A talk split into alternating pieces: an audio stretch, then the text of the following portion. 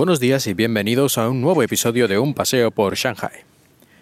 Hoy vamos a hablar del paro, el paro en China. Y es que resulta bastante curioso porque en realidad no hay unas cifras claras y definitivas sobre el número de empleados y de parados que hay en el país.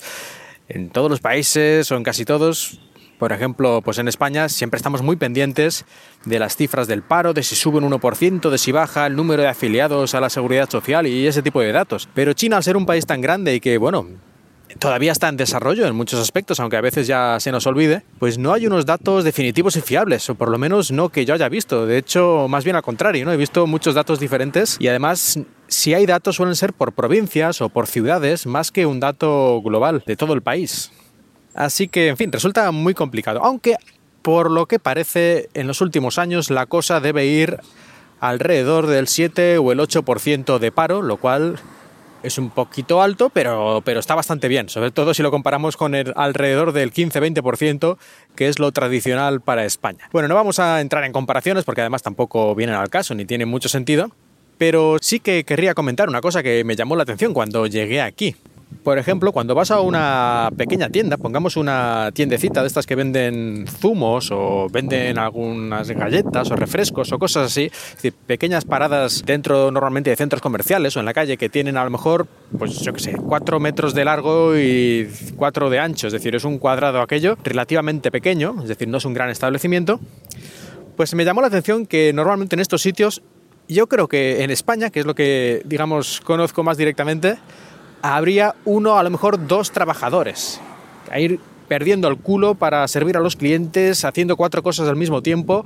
Y lo más gracioso, que luego vendrían los empresarios o la Asociación de Empresarios de España, ese tipo de gentes, y dirían que los españoles somos poco productivos y que hay que bajarse el sueldo porque si no, no tiramos para adelante.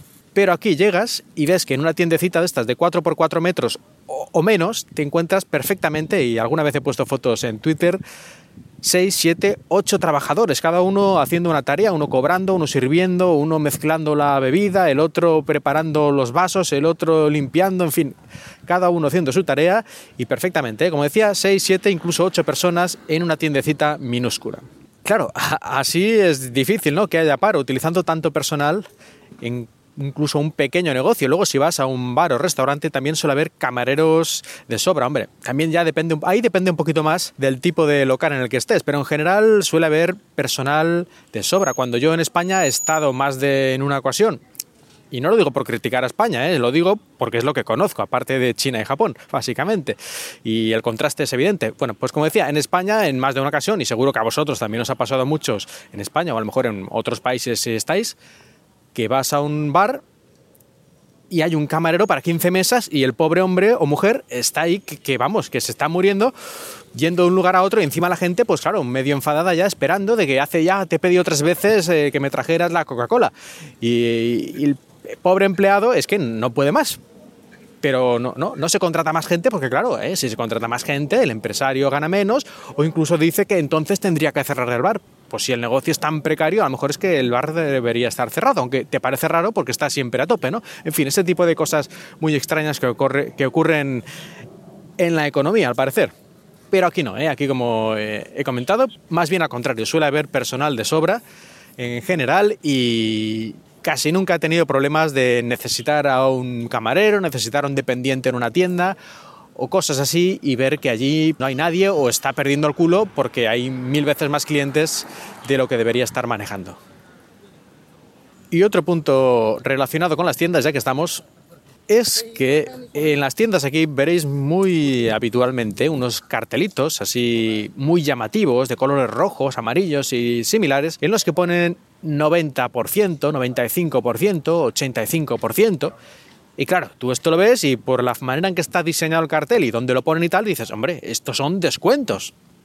80% de descuento, 90% de descuento, 95% de descuento, Dios, esto hay que comprarlo.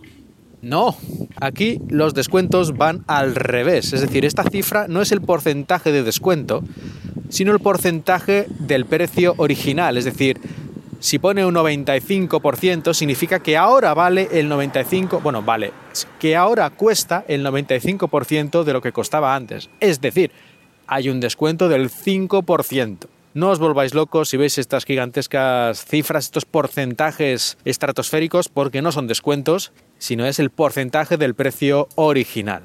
Así que cuidadito con esto, ¿eh? que las primeras veces, claro, te emocionas, te emocionas y luego, uy, decepción. Pero no, ¿eh? ya os lo cuento aquí, ya lo sabéis. Esto creo que no solo se hace en China, sino en otros países de la zona, aunque ya no sabría decirte seguro si se hace en Taiwán o en Corea o en Japón. La verdad es que no lo recuerdo, puede que fuera igual. Mira, no sabría decirte, esto no me acuerdo.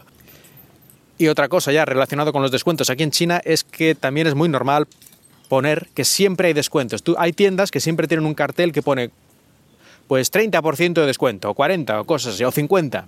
Y lógicamente esto es una estrategia de marketing y el precio es el que es y ya está.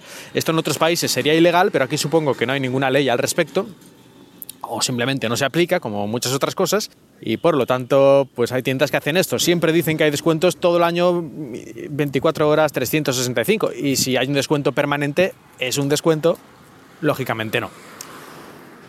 Y otra cosa que se hace mucho aquí en China es lo de poner un precio en la etiqueta pero luego, a la hora de la verdad, tú preguntas y te dicen, no, no, hoy para usted hay un precio descontado y ahora en vez de valer mil, vale 300. Y tú dices, wow, hay que comprar. Pero ya también os digo que no, que ese es el precio de principio, es el precio real, incluso seguramente un poquito más caro de lo que podría realmente venderte ese artículo y si regateas un poco, pero vamos, que el precio de la etiqueta es completamente falso, es un precio simplemente para hacerte creer que tú has conseguido una gran oferta. Esto no siempre así, hay veces que el precio de la etiqueta es el precio real, pero muchísimas veces el precio de la etiqueta está hinchado artificialmente a propósito, para que te lleves una alegría cuando te digan el precio por el cual te lo pueden vender. Bueno, pues hasta aquí el episodio de hoy. Em, no sé si lo habréis notado, lo he grabado con el micrófono del auricular del móvil se me ha ocurrido grabar cuando estaba aquí yendo al trabajo, un ratito libre que he tenido aquí y no traía la grabadora, así que bueno, espero que se oiga lo suficientemente bien. Muchas gracias por escuchar y espero que os haya gustado este paseo por Shanghai, aunque en esta ocasión me he sentado en un banquito para que el viento que hay no afectara mucho a este pequeñísimo micrófono.